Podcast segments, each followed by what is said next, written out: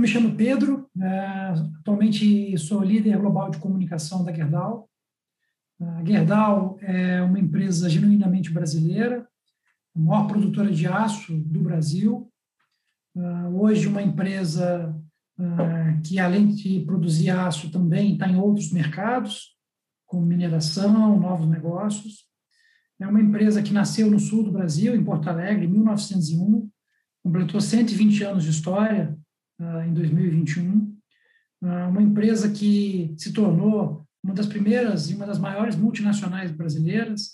Então, hoje conta com aproximadamente 30 mil colaboradores, tem capital aberto na Bolsa de São Paulo, Nova York, Madrid, e hoje possui operações industriais, operações comerciais uh, em todos os países praticamente das Américas. Né? Hoje, quase 60% do nosso faturamento não vem do Brasil, vem de fora do país.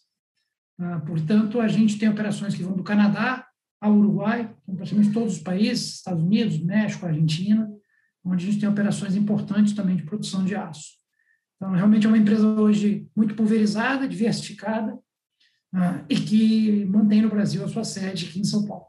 Em qualquer procedimento, em qualquer manual, em qualquer treinamento de gestão de crise, esse cenário a gente nunca tinha simulado. E a gente não tinha nenhuma previsão de algo parecido. É óbvio, a gente veio acompanhando, né, como, é, como a pandemia que começou, é, é, digamos, do outro lado do mundo, ela veio é, percorrendo os continentes até chegar nas Américas, a gente foi acompanhando pela televisão. Mas confesso que também tem uma grande lição aprendida, porque é, poucas as empresas que foram se preparando de fato, e muita gente talvez acreditando que a, a onda pudesse ser muito diferente do que foi. Então a gente veio acompanhando, eu me lembro bem que no, no call de resultados que a gente faz ah, para o mercado em fevereiro, a gente faz a cada trimestre, a Gerdau faz um, uma empresa de capital aberto, a gente é obrigado a, a fazer um, uma divulgação de resultados. Ah, então, a gente fez em fevereiro a divulgação trimestral referente ao ano de 2019 ainda. Me lembro que ali começaram a surgir as primeiras perguntas de investidores, de jornalistas de como é que nós reagiríamos à crise, como é que a Gerdau via a crise perante o seu negócio. Eu me lembro que naquele primeiro momento ainda a nossa pergunta foi, não, a gente não vê ainda algo crítico. Isso no comecinho de fevereiro. Olha como é que as coisas andaram rápido. É, a ficha caiu, eu tenho isso na minha memória muito, muito vivo, porque é, eu, faço aniversário dia 14 de março. Então, no dia 14 de março, dia do meu aniversário, a gente estava, eu estava me preparando para uma viagem pela Gerdau. A gente estava indo para Nova York, onde a gente faz também anualmente o Gerdau Day, que é um evento anual com investidores e com o mercado americano. E a gente estava com tudo pronto. E eu me lembro muito bem, porque realmente uma, era, era uma fase pessoal também marcante para mim, né? No momento do seu aniversário. E naquele momento, quando eu estava prestes a ir para o aeroporto, estava com a mala pronta, foi quando a gente teve a primeira, a primeira decisão, porque muitos analistas, jornalistas que a gente já levado do Brasil, já questionando se deveríamos ou não, e a gente, a primeira decisão foi cancelar o evento. Quando a gente cancelou o evento do Gerdau Day, a gente olhou, poxa, é, é, a coisa chegou. Né? Então, foi aquela primeira coisa material. A gente ainda não sentia nenhum impacto nos negócios, na área comercial, mas a gente sentiu já uma primeira mudança importante de agenda e que no dia 16, dois dias depois, nós fechamos o escritório em definitivo já para home office e não saímos mais até hoje. E então foi realmente assim, foi muito simbólico, né, esse momento, porque eu completei, é, completamos agora infelizmente um ano de pandemia e, e, e quase um, um, ciclo inteiro também desde o meu aniversário. Então foi uma coisa que pessoalmente me marcou e que hoje eu recordo muito do dia em que de fato a gente falou, poxa, é, esse negócio veio para mudar nossas relações e a forma como a gente estava operando. Sim, então a primeira providência, né, acho que essa importância que mesmo uh, que sejam crises uh, que a gente não tenha nos nossos manuais, mas alguns procedimentos eles são úteis nessa hora. Então, de primeira providência nossa foi acionar o nosso Comitê Global de Crise. Essa é uma crise, essa é uma crise diferente também do que a gente tinha vivido na Gerdau. A gente já viveu muitas crises em 120 anos, uma empresa desse tamanho, mas nunca uma crise com todas as operações ao mesmo tempo, com o mesmo problema. Então, você imagina que uma coisa é você ter um problema, infelizmente, de um acidente, de um problema ambiental, de um problema de naturezas que empresas como a nossa uh, estão expostas, é que acontece em localidades, em momentos diferentes. Mas, enquanto isso, a sua operação nos Estados Unidos não está passando por esse problema. Então, naquele momento, a gente estava com todas as operações sendo atingidas pelo mesmo dilema. Então, a gente montou realmente um comitê global e começou a, a, a, o ditado número um da companhia foi pessoas e saúde em primeiro lugar. Então, naquele primeiro momento, o, o grande desafio nosso era entender o que, que nós precisávamos fazer para preservar a força de trabalho, os 30 mil colaboradores. A gente sabia muito menos da doença do que a gente sabe hoje. A gente tinha muito menos, muito menos informação dos procedimentos. Então, foi um momento realmente de muita cautela, e tanto que, apesar da nossa indústria ter sido considerada essencial pelo governo, porque o aço é um produto que, inclusive, ajudou a construir hospitais, hospitais de campanha, materiais siderúrgicos, materiais é, de cirurgia e por aí vai. A gente chegou a paralisar muitas plantas no começo da pandemia.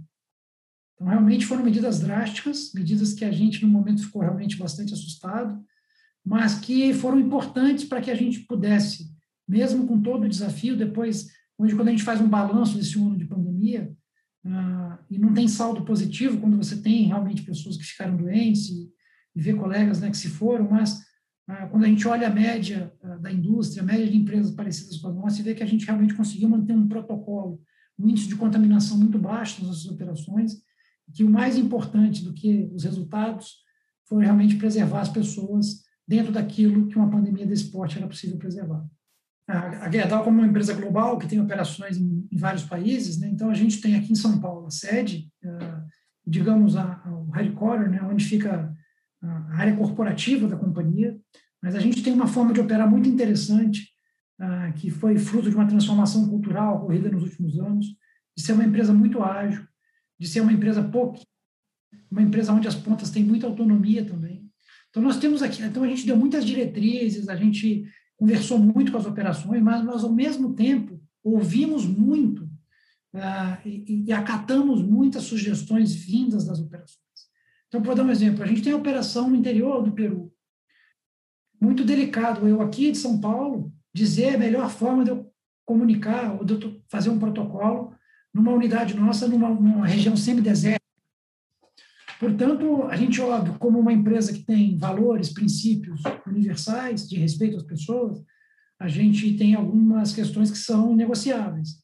Mas é, foi muito importante nesse primeiro momento acionar essas pessoas, ter um contato fluido, realmente reuniões, é, a tecnologia ajudando muito com que isso encurtasse os períodos, né? E os primeiros protocolos de como que a gente se acionava, de como é que a gente se comunicava, de como é que a gente se declarava para o público externo, interno, a gente montou de uma forma muito rápida ali na primeira semana, conversando muito, ouvindo muito e também tendo a humildade de ir é, evoluindo conforme a gente fosse aprendendo com a pandemia. Temos equipes né, em todos os países com equipes locais que têm essa capacidade, a sensibilidade, uma visão da cultura local. A pandemia, apesar de ter sido impactado o mundo inteiro, mas a forma né, e as condições de cada lugar, a gente está em países, né, que é um país que tem uma condição socioeconômica muito diferente, onde as necessidades das pessoas eram uma, e a gente estava em países onde, com condições como o próprio Brasil, que é um país muito desigual, mas em países, inclusive, da América Latina, até mais carentes que o próprio Brasil. Ah, então, a forma de tratar, inclusive, ah, as externalidades da pandemia, com a própria comunicação e com as decisões que a gente tinha que tomar, ah, elas também tinham que ser diferentes. Então, é óbvio, a gente, vou dar um exemplo, campanhas de comunicação de conscientização. Isso a gente teve que fazer no mundo inteiro. Mas a gente teve países onde questões básicas, como lavar a mão, eram coisas ainda mais importantes da gente frisar, porque às vezes é uma questão daquela cultura, daquela região palacanense, não tão presente, inclusive, no seu cotidiano.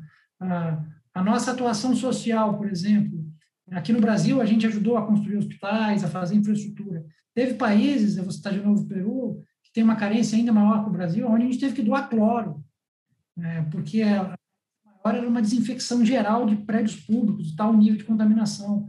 Então, a, a receita também precisava ser customizada para que a gente pudesse ajudar da melhor forma as comunidades, né, o ecossistema que a gente está inserido.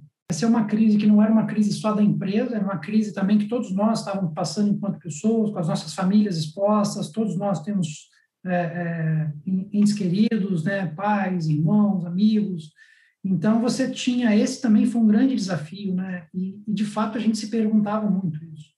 Porque ao mesmo tempo em que a gente precisava imprimir um ritmo de trabalho é, acima da, da média do, do, que a gente precisava para que realmente principalmente no início da pandemia, a gente conseguisse comunicar as pessoas, né, engajá-las, tranquilizá-las, confortá-las, é, pudesse realmente readequar todos os processos que a gente estava inserido, ao mesmo tempo a gente precisava entender que as pessoas também estavam passando por momentos pessoais delicados. Então, você tem uma equipe que está com seus problemas, com seus dilemas, às vezes com um familiar infectado, e ao mesmo tempo você precisar dessa pessoa totalmente entregue, totalmente... Então, não, não foi fácil.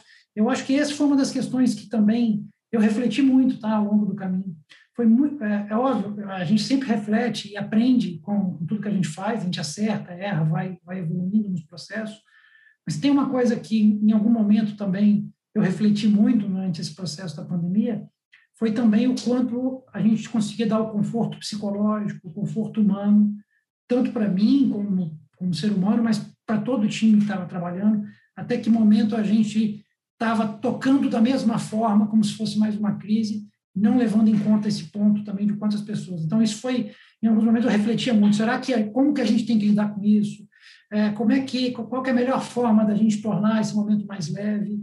É, que tipo de recursos eu posso adicionar, psicológicos, é, conversar mais, né? Como é que a gente faz esse momento ser diferente e conseguir extrair das pessoas, mesmo num momento difícil para elas, o melhor delas. Então, acho que esse foi um, um grande desafio que me fez, em alguns momentos, achar, pensar: será que a gente está no melhor caminho? Será que a gente não vai realmente estressar todo mundo ao ponto de que a gente pode depois chegar num pico de com dificuldade de andar? Então, esse foi realmente um, um, um grande desafio, acho que para muitos profissionais que lidaram com a crise, não só de comunicação, mas de diversas áreas. A gente se engajou muito nas agendas e na, numa forma de colaborar com as comunidades que a gente está inserido. A gente tomou essa decisão, decisões super importantes e rápidas, porque a gente é, essa era uma crise que já estava em curso. A Gerdau tinha no seu planejamento de responsabilidade social foco em empreendedorismo, reciclagem, ah, que não são conectados com o tema da saúde, por exemplo. A gente tem educação, então são outras agendas que tradicionalmente estão no nosso portfólio. A gente praticamente paralisou toda a estratégia social que a gente tem desenhada por ano e converteu todo o sistema de saúde. Então, todas as nossas plantas de imediato fizeram diálogos estruturados com o poder público local, com as comunidades locais, para entender como a gente podia ajudar. Então, a gente realmente fez um investimento super alto, de mais de 30 milhões de reais, é, todo destinado a recursos. Posso destacar o seguinte: além de todo um processo de doação de equipamentos, materiais, recursos, recursos próprios, ambulâncias, que localmente a gente podia fazer, é, a gente conseguiu realmente é, uma, uma coisa que nem a gente tinha programado, a gente tinha acabado de acelerar uma empresa, ah, uma startup de construção civil, que faz construções rápidas à base de aço, e a gente conversou com essa startup, com uma construtora, uma Construtec, que a gente chama, e a gente se juntou com a Ambev, e ali em março a gente anunciou a construção de um hospital fixo na cidade de São Paulo, não um hospital de campanha, um hospital de 100 leitos, que foi construído anexo em Boimirim, na zona mais carente de São Paulo, na região sul. A gente entregou em 30 dias esse hospital. Então, foi a obra hospitalar mais rápida da história do Brasil. Uh, e isso virou um case super interessante, porque a gente se juntou com outras empresas, como a Ipiranga, uh, como o Hospital uh, Albert Einstein, e a gente fez um hospital similar também em Porto Alegre, que foi o Berto da Gerdau. Lá foram mais 60 leitos também fixos, entregues, que estão lá até hoje.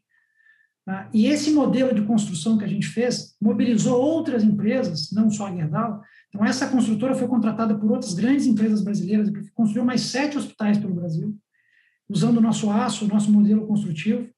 Ah, e foi até interessante, porque isso virou também um modelo de negócio. A gente acabou comprando essa construtora depois. E aí anunciamos, inclusive, na semana passada, a gente achou que a gente queria muito que a gente agora não tivesse ter que fazer isso, que a gente já tivesse em uma outra fase da pandemia. Jamais imaginaria que depois de um ano de pandemia a gente estaria tendo que fazer investimentos similares. A gente anunciou semana passada, junto com a Suzano, com o BTG Pactual e com a Península, a construção de um novo hospital em São Paulo, que a gente está começando essa semana. é, anexo, anexo ao Hospital Vila Santa Catarina, também totalmente atendimento SUS. Lá são 40 UTIs totalmente montadas, um investimento de 22 milhões de reais, também todo com com, vão ficar pronto em 30 dias. Então, realmente, a gente conseguiu colocar, inclusive, o nosso modelo de negócio, o nosso produto, né, e, e, os recursos da empresa para fazer algo que foi que está sendo uma das, das necessidades mais essenciais, que é o tratamento de saúde. Primeira avaliação que eu faço, Marco, olhando não só aqui pela Gerdau, mas conversando com muitos colegas de várias empresas, a gente sabe, né, a gente que, que é do setor de comunicação empresarial, que milita nessa área há um bom tempo, que é uma área que veio ganhando espaço, né, e vocês tiveram um papel fundamental para tornar a comunicação corporativa cada vez mais relevante, né, é, instituições como o Mega Brasil, então foram importantíssimas, mas ainda existia um desafio nas empresas, né, assim, muitas empresas talvez não valorizassem tanto, poucas que tinham cargo de diretoria, qual o nível de decisão ah, que a comunicação tem numa determinada empresa, qual a visão estratégica que ela, que ela é chamada. E se tem uma, uma coisa que eu tenho certeza que a pandemia trouxe de positivo para os profissionais de comunicação nesse sentido, não positivo enquanto pandemia, que não tem lado positivo de uma tragédia como essa, mas como leitura da área, foi a importância estratégica da comunicação. É, eu tenho certeza, assim, olhando pela minha carreira, a gente nunca foi tão demandado, tão escutado, uh, tão valorizado, e eu tenho certeza que isso fica, mesmo depois da pandemia, porque acho que realmente a comunicação se tornou uma ferramenta fundamental, talvez por um problema que não tem ainda, agora, felizmente já tem, mas que não tinha antídoto durante praticamente um ano inteiro, comunicação, diálogo e transparência foram talvez uma das ferramentas mais importantes para que as empresas pudessem manter tanto as suas operações, quanto o seu diálogo com os stakeholders externos, com seus investidores, com seus clientes funcionando. E foi nessa hora que eu acho que realmente o processo e a estratégia, aquelas empresas que já estavam mais preparadas, elas conseguiram se manter mais competitivas e em condição melhor, e aquelas que talvez ainda não valorizassem tanto né, os processos de comunicação, tenho certeza que após esse momento repensaram, e a gente já vê um movimento grande de estruturação, de profissionais sendo recolocados, é diferente até do que a gente está tendo no Brasil, de um índice altíssimo de desemprego, né, por tudo que a gente está sofrendo, as áreas de comunicação foram uma das áreas que foram menos afetadas. Né? Pelo contrário, eu mesmo contratei gente na área de comunicação durante a pandemia. Então, acho que isso, é isso mostra o quanto a área ganhou relevância. Você não tinha muito, ah, você não tinha tanta referência no começo, ah, as empresas estavam sendo atingidas de uma forma muito simultânea, ah, então, você também não tinha benchmark, não tinha muito para onde correr. Então, a comunicação foi a, foi, foi a melhor arma, porque você imagina, a Gerdau é uma empresa que, que opera, tem unidades nossas que tem 4, 5 mil colaboradores. A gente precisava, em determinado momento, que essas pessoas continuassem indo trabalhar. A única forma que a gente tinha, além de tomar todos os protocolos, cuidados, temperatura, higienização, mas a gente precisava comunicar isso para as pessoas. As pessoas precisam conhecer os protocolos, elas precisavam conhecer como que era a mudança de comportamento, por que, que tinha que usar máscara? Por que, que a gente ia mudar o modelo de transporte? Por que, que a gente ia mudar o modelo de refeição? Por que, que o trabalho dela continuava essencial? Isso só era possível comunicando. Então, a comunicação realmente ela passou a, a ter um papel super relevante e acho que é, esse ponto a, a, os comunicadores realmente que, que souberam aproveitar também para implementar suas estratégias, para colocar suas opiniões nas empresas e ter realmente uma voz ativa, é, tiveram uma oportunidade única de valorizar esse processo, que foi, durante o primeiro ano, talvez, a melhor ferramenta que a gente teve. A gente fez para vários públicos, tá, Marco? E a gente, uma crise como essa, principalmente, a família foi fundamental. Por dois motivos. A gente precisava tranquilizar a família do colaborador, que ele estava indo para um local seguro. Então, a gente criou, inclusive, canais de comunicação ah, para a família. Criamos um programa ah, inclusive psicológico de atendimento às famílias, para que ah, realmente a gente pudesse não só comunicar, mas pudesse também é, é, ser uma, um agente de, de, de, de, não diria de tranquilização, mas que pudesse realmente dar um conforto, né, explicar um pouco como as coisas aconteciam.